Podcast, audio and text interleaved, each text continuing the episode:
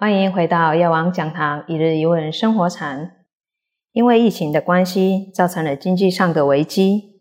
在这个当下呢，有人呢，呃，完全不受影响，可是有的人却是苦哈哈。请问师傅，在平常的时候呢，我们应该要如何才能增长财富、守住财富呢？财富人人爱，那在佛法里面啊，也不是说呃就不求财，而佛陀来在教育居士啊，他是有有五种方法。第一种呢，你就是要把你所赚的财富啊，分成五等份。第一等份呢，你就要诶修布施，那这个布施的对象就是贫穷困苦的人。你要呢去布施他，再来呢，诶，你要去养，常常去供养三宝哦，因为呢，世间呢最快最快累积福报的方法就是供养三宝哦。那当然，我们在救济贫穷的时候哦，不外乎是一个慈悲心呐。哦，你的慈悲心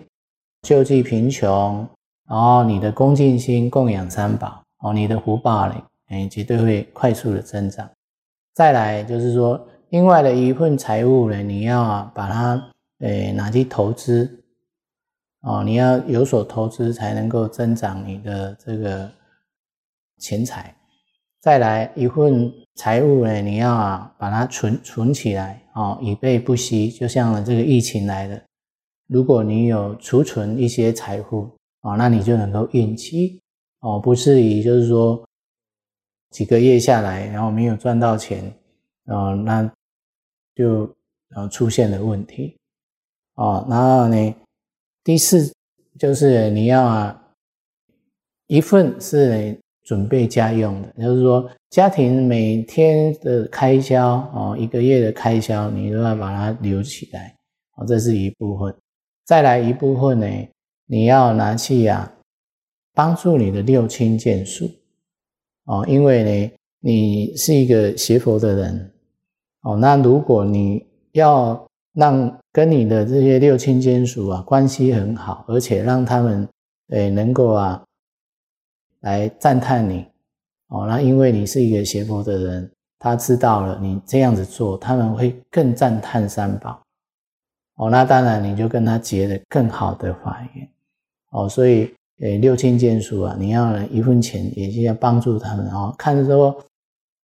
亲人当中有谁经济比较不好哦，比较困顿哦，那你就能够啊